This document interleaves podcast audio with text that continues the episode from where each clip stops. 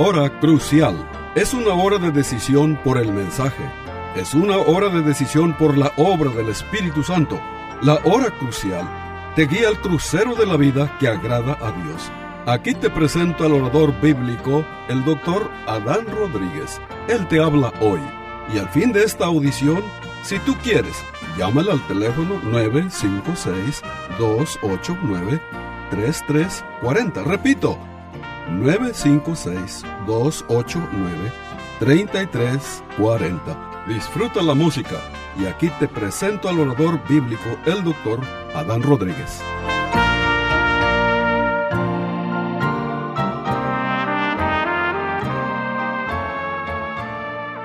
¿Qué tal querido radio oyente? Bienvenido a una nueva edición de su programa La Hora Crucial. Hoy vamos a meditar sobre otro de los atributos de Dios, como es su sabiduría. Así que, estimado oyente, cuando hablamos de la sabiduría de Dios, tratamos de un tema de gran profundidad. Por ejemplo, en Romanos capítulo 11, versículo 33 y versículo 34, leemos lo siguiente. Oh profundidad de la riqueza, de la sabiduría y de la ciencia de Dios. Cuán insondiables son sus juicios e inescrutables sus caminos. Porque ¿quién entendió la mente del Señor? ¿O quién fue su consejero? Estimado amigo, la sabiduría de Dios es trascendente e infinita es lo que dice el apóstol Pablo. No hay manera de medir la profundidad de la sabiduría de Dios, ¿sí? Porque es infinita. En Romanos capítulo 16, el versículo 27, leemos lo siguiente. Dice el gran apóstol Pablo, al único y sabio Dios. Noten, al único y sabio Dios sea gloria mediante Jesucristo para siempre. Amén. Y luego en Efesios capítulo 3 versículo 8 al 10 leemos lo siguiente. Y declarar a todos cuál sea la dispensación del misterio escondido desde los siglos en Dios, que crió todas las cosas, para que la multiforme sabiduría de Dios, Aquí en el griego del Nuevo Testamento la expresión multiforme es la figura de un diamante. Un diamante tiene varias caras o manifiesta varias caras, ¿sí? Y la sabiduría de Dios manifiesta varias, varias caras de gloria, ¿sí? La multiforme sabiduría de Dios sea ahora dada a conocer por medio de la iglesia a los principados y potestades en los lugares celestiales. Pues bien, queridos amigos, queridos hermanos, este, quiero decirles lo que la Biblia afirma acerca de este atributo que corresponde al Dios Todopoderoso. La Biblia nos dice que la sabiduría de Dios es inseparable de Él, es decir, forma parte de su propia esencia, ¿sí? También la Biblia misma nos enseña que Dios es originalmente sabio. Toda la demás sabiduría se deriva de Él. Él es perfectamente sabio, hasta la sabiduría de los ángeles es limitada y, por tanto, imperfecta. Dios, estimado oyente, es universalmente sabio, lo sabe todo de todo, pues es Dios. Él es eternamente sabio, a diferencia del hombre que va ganando sabiduría con la edad, solo para volverla a perder con los años. Dios es incomprensiblemente sabio. Sus juicios son impenetrables y sus caminos inescrutables. Así lo afirma Romanos capítulo 11, el versículo 33. A continuación, querido amigo, quiero darles una serie de ejemplos este, donde se manifiesta específicamente la sabiduría de Dios. Por ejemplo, tenemos el caso de la creación. La creación manifiesta, ¿sí? evidencia la gran sabiduría de Dios. Por ejemplo, Proverbios capítulo 3, versículo 19, leemos lo siguiente, dice, Jehová con sabiduría fundó la tierra y dice, afirmó los cielos con inteligencia. Luego en el Salmo 104, el verso 24, leemos lo siguiente, cuán innumerables son tus obras, oh Jehová, hiciste todas ellas con sabiduría. La tierra está llena de tus beneficios. Ahora bien, veamos a continuación cómo se expresa la sabiduría de Dios en la misma creación, en el mismo universo, en nuestro propio planeta. La creación de Dios revela su sabiduría. Leyes y ciclos de la tierra, este, la tierra sirve de hogar para todas las criaturas gracias en parte al perfecto equilibrio de las leyes que rigen sus ciclos naturales. Por ejemplo, tenemos la distancia con respecto al Sol. Si estuviéramos más cerca o más lejos del Sol, el este incremento de calor o frío este harían imposible la vida en nuestro planeta. Al moverse alrededor del Sol, nuestro planeta guarda una ligera inclinación sobre su eje, eh, más o menos dicen los astrónomos de un 25,5 grados. Esta inclinación hace posible las estaciones del año. Imprescindible para la recolección de los productos del campo. Ahora tenemos la atmósfera, estimado oyente, un inmenso, un inmenso manto de aire que envuelve la tierra y que, entre otras muchas funciones, nos protege de mayor parte de la radiación solar, de los meteoritos y de las bajísimas temperaturas de la noche, tenemos el cielo del oxígeno o el ciclo, perdón, del oxígeno. Los seres humanos y los animales tomamos el oxígeno que producen las plantas y lo convertimos en dióxido de carbono. A su vez, las plantas toman el dióxido de carbono y lo convierten en oxígeno. Este intercambio es continuo, e imprescindible para la existencia de todos los seres humanos. Ahora, estimado oyente, hablemos de la sabiduría de Dios en la creación del hombre. Este, el hombre creado a la imagen de Dios. ¿Qué implica el haber sido creados a la imagen de Dios? la Biblia dice que fuimos criados hechos eh, seres naturales. Génesis capítulo 1, versículo 27 dice, y creó Dios al hombre a su imagen, a imagen de Dios lo crió, varón y hembra los crió. Génesis 2.7. Entonces Jehová Dios formó al hombre del polvo de la tierra y sopló en su nariz aliento de vida y fue el hombre un ser viviente. Estimado oyente, pertenecemos a la naturaleza porque dice la Biblia que fuimos creados del polvo de la tierra.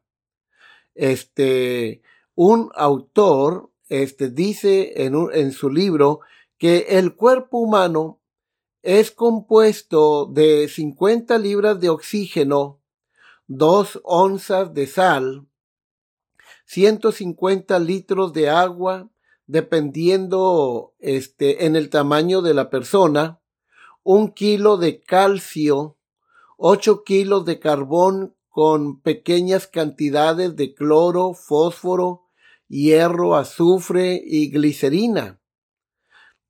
representamos una variedad increíble. Entre la humanidad encontramos la inteligencia de un Einstein, el genio de un Mozart, la belleza de una Helena de Troya. Estimado oyente, la Biblia dice que fuimos seres, eh, fuimos hechos seres espirituales. Génesis 2.7 dice entonces Jehová formó al hombre del polvo de la tierra. Ahora noten lo que sigue a continuación.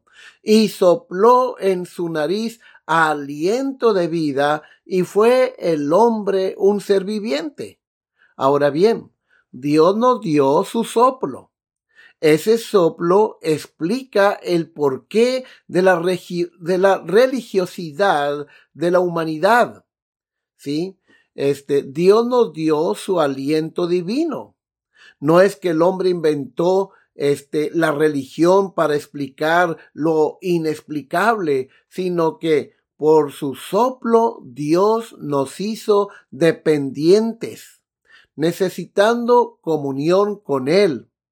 Decía San Agustín, Oh Dios, tú nos has criado para ti mismo, y no descansaremos hasta descansar en ti. Fuimos hechos seres materiales.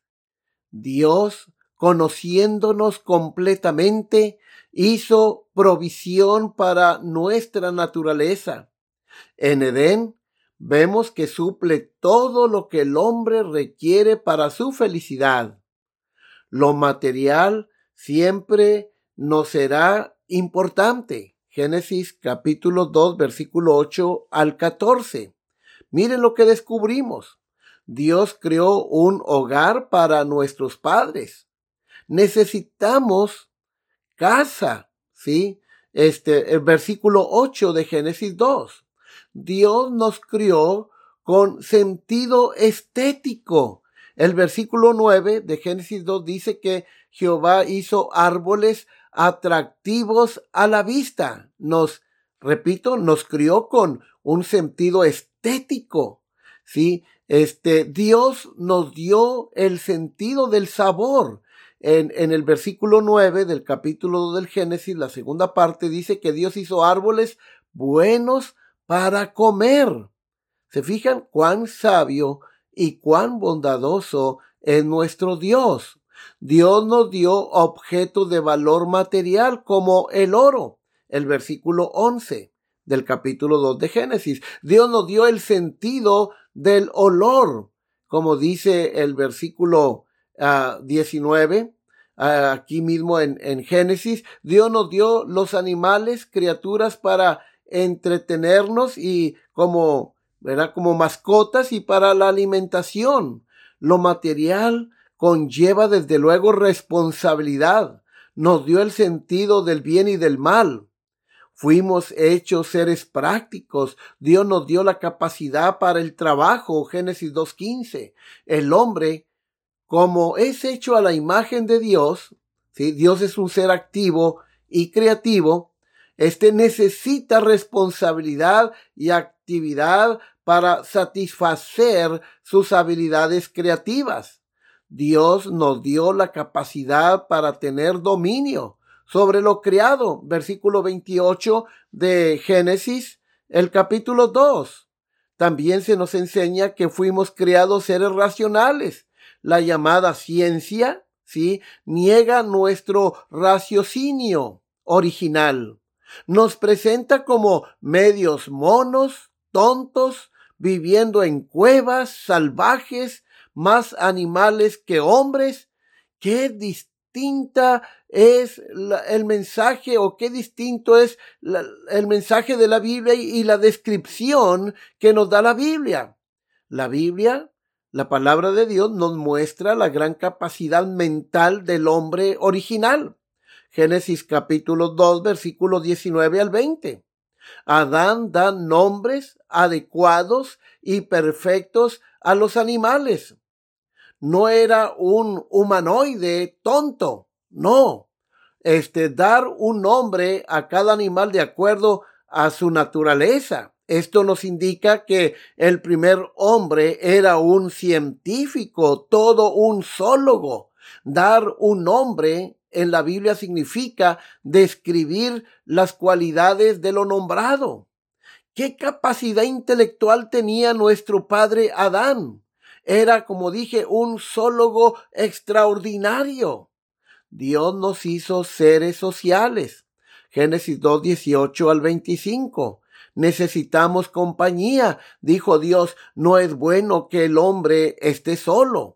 Dios proveyó la intimidad del matrimonio, le haré ayuda idónea, podemos encontrar felicidad. Esta dijo Adán cuando vio a la mujer que Dios le dio, esta es hueso de mis huesos y carne de mi carne. Esta es una canción de amor que entonó nuestro primer padre, Adán. Ahora, estimado oyente, miren por un momento las palabras del salmista en el Salmo 8, versículo 3 al 5. Como ustedes han sido testigos, hemos visto la sabiduría de Dios en la creación del hombre, en el ambiente que Dios puso para que el hombre viviera. Ahora noten lo que dice el Salmo 8, 3 al 5.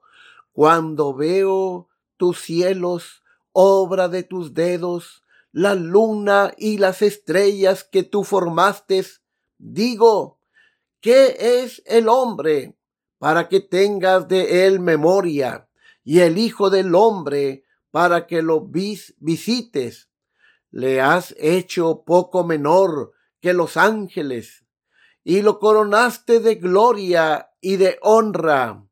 Estimado oyente, fuimos creados para Dios. ¿Cuál es el fin principal y más noble del hombre? Desde luego, estamos conscientes que como seres humanos tenemos varios fines a los cuales nos dedicamos. Pero note la pregunta, ¿cuál es el fin principal y más noble del hombre? El fin principal y más noble del hombre es el de glorificar a Dios y gozar de Él para siempre. Romanos 11:36, 1 Corintios 10:31, Salmo 73, versículo 24, en fin. Estimado oyente, apreciemos la importancia de haber sido criados a la imagen de Dios. Nuestra esposa, Dios la hizo a su imagen para quitar nuestra soledad. Nuestros hijos son hechos a su, a su divina imagen, ¿sí? Cada persona no importa su raza o condición, merece todo respeto y honor de Dios, el que nos crió para su divina gloria. En nuestras vidas individuales veamos cómo se manifiesta la gran sabiduría de Dios. Estimado oyente, este, a Dios le agrada cuando nosotros confiamos en su sabiduría perfecta e infinita, e incluso cuando no entendemos lo que está haciendo. Proverbios capítulo 3, versículo 5 declara, Fíate de Jehová de todo tu corazón y no te apoyes en tu propia prudencia. Voy a dar un ejemplo de cómo se manifiesta eh, la vida, la sabiduría de Dios en nuestras vidas, usando el ejemplo de José, el hijo de Jacob. Y la vida de José, pues tú la vas a encontrar en el libro de Génesis capítulo 33 y luego el capítulo 39 hasta el capítulo 41 y en el capítulo 50. Ahora, este, la Biblia dice que Dios usó en su sabiduría, ¿sí?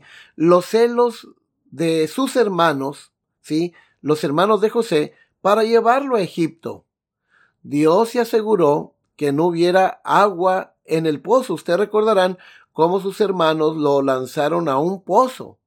Pero Dios se aseguró que no hubiera agua en ese pozo para que José no se ahogara o no lo ahogaran sus hermanos que lo odiaban. Ahora, desde luego sabemos que si hubiera habido agua, los hermanos de José podrían haberlo ahogado, porque no lo querían. Pero Dios trajo a los comerciantes en el momento justo. Si los hermanos eh, de José este, no los hubieran visto, José probablemente habría sido asesinado por sus propios hermanos. Dios hizo que lo vendieran a Potifar, el capitán de la guardia del palacio. Este, como resultado, cuando Potifar, este, eh, bueno, encarceló a José porque la esposa de Potifar lo calumnió, ¿verdad?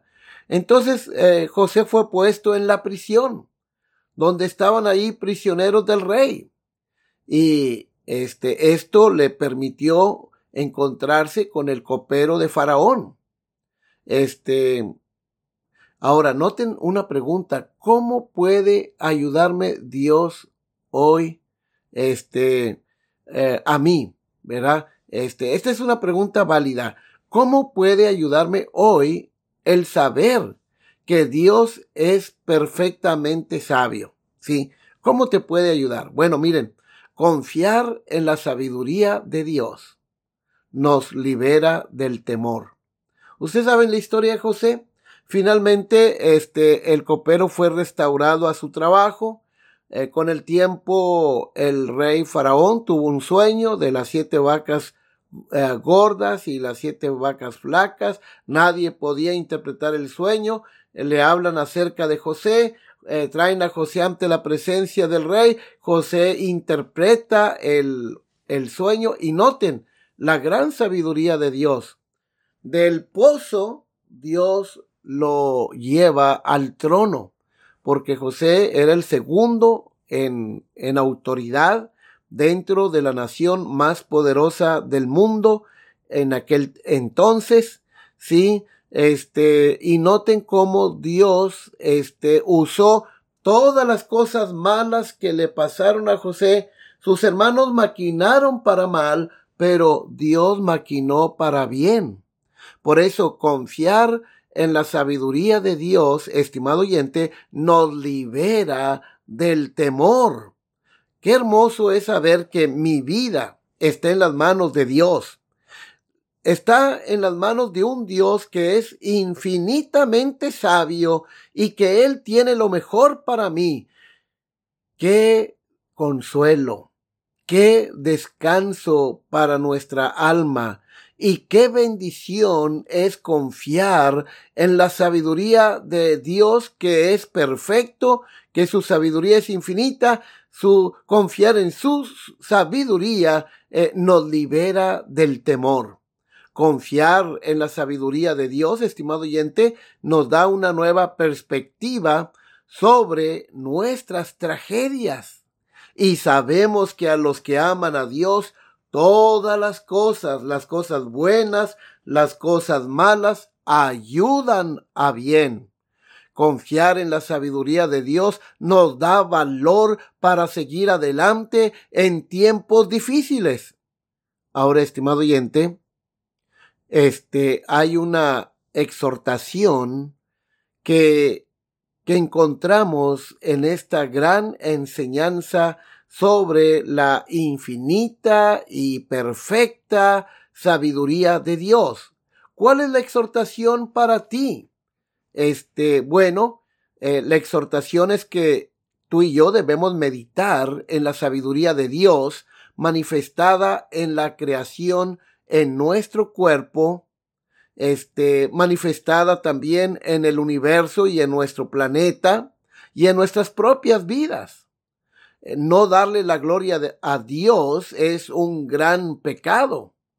Dice el apóstol Pablo en Romanos capítulo 1, dice que habiendo conocido a Dios no le glorificaron como a Dios. Así que, estimado oyente, fuimos criados para glorificar a Dios. Dios nos exhorta a través de esta enseñanza que debemos meditar en la creación o meditar en la creación aumenta nuestra humildad. Mira lo que dice el Salmo 8. el versículo 4 en adelante, cuando veo tus cielos, obra de tus dedos, la luna y las estrellas, a quienes Dios llama por su nombre, que tú formaste, digo, ¿qué es el hombre? Para que tengas de él memoria, y el Hijo del Hombre para que lo visites. Meditar en la gran sabiduría de Dios provoca humildad en nuestros corazones, ¿sí? Sigue diciendo el salmista, le has hecho poco menor que los ángeles y lo coronaste de gloria y de honra, aunque no lo merecemos. Eh, le hiciste señorear sobre las obras de tus manos. Oh, qué maravilloso es Dios. Todo lo pusiste debajo de sus pies, ovejas, bueyes, todo ello, y asimismo las bestias del campo, las aves de los cielos y los peces del mar todo cuanto pasa por los senderos del mar. Oh Jehová, Señor nuestro, cuán grande es tu nombre en toda la tierra. Meditar en la gran sabiduría de Dios, estimado oyente, produce un sentimiento de alabanza y adoración para con nuestro Creador. Eh, en esta enseñanza de las la sabiduría de Dios, también se nos exhorta a que debemos pedirle al Señor por sabiduría. Por ejemplo, Santiago 1.5 declara, si alguno está desposeído de sabiduría, pídala a Dios, ¿sí? Este, e, el cual da abundantemente y sin reproche. Así que, estimado oyente, sometámonos a la sabiduría de Dios. No murmuremos contra Dios en ninguno de sus tratos para con nosotros. No cometamos ese error. Recordemos una cosa muy importante. La Biblia nos enseña que el principio de la sabiduría es el temor a Jehová. Así que, estimado oyente, confiar en la sabiduría de Dios, este, quita todo temor de nuestras vidas. Confiar en la sabiduría de Dios nos da una nueva perspectiva para el presente y el futuro. El hecho de saber que todo lo que Dios permita, bueno o malo, que suceda en mi vida, ah, es para mi bienestar eterno. Es para mi santificación. Oh, cuán sabio y cuán maravilloso es realmente nuestro Dios. Confiar en la sabiduría infinita y perfecta de Dios nos da valor para enfrentar las demandas de esta vida. Este mundo irá de mal en peor. Pero el Dios Todopoderoso e infinitamente sabio él está con nosotros. No temeré lo que me pueda hacer el hombre. Así que qué consuelo para nosotros saber que nuestras vidas están protegidas por el gran poder del Dios de la Biblia, el Padre de nuestro Señor Jesucristo, y que nuestras vidas son dirigidas por una sabiduría infinita, perfecta, gloriosa como es la sabiduría de Dios. Oh, estimado oyente, esto debe motivar en cada uno de nosotros realmente eh, un espíritu de adoración. Esto nos debe motivar a servir a Dios con todo nuestro corazón y a amarle con todo nuestro corazón, con todas nuestras fuerzas, con toda nuestra mente, porque ¿quién como nuestro Dios? Él es, como dice el apóstol Pablo, al único y sabio Dios, a Él sea la gloria por los siglos de los siglos. Amén y amén. Estimado oyente, hemos llegado al final de este programa. Se despide la voz amiga del pastor Adán Rodríguez, pastor por la gracia de Dios y la misericordia de Dios y la paciencia de la Iglesia Bautista Jerusalén de Far, Texas, este mes de enero, el día 7 de enero, cumplí, eh, por la gracia de Dios, 16 años de estar pastoreando la Iglesia Bautista Jerusalén de Far. 16 años. A Dios sea la gloria que me ha sostenido y que he hallado gracia ante los ojos del Señor y de nuestra iglesia, la Iglesia Bautista Jerusalén. Un saludo para todas las familias de la iglesia y para todos los que nos escuchan. Que Dios les bendiga y hasta la próxima de la serie. Este fue su programa La Hora Crucial. La Iglesia Bautista Jerusalén y su pastor Adán Rodríguez agradecen a su bella audiencia y les recuerda que los días lunes y viernes a las 12 horas del mediodía, este programa se repetirá sin falta.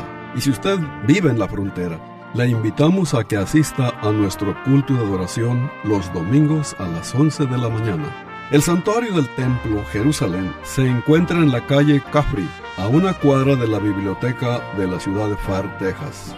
Llame al doctor Adán Rodríguez y con gusto le informará. Teléfono 956-289-3340. O si usted prefiere escribir, hágalo. La hora crucial, PO Box 774, Far, Texas 78577. Repito, la Hora Crucial, PO Box 774, FAR, Texas 78577.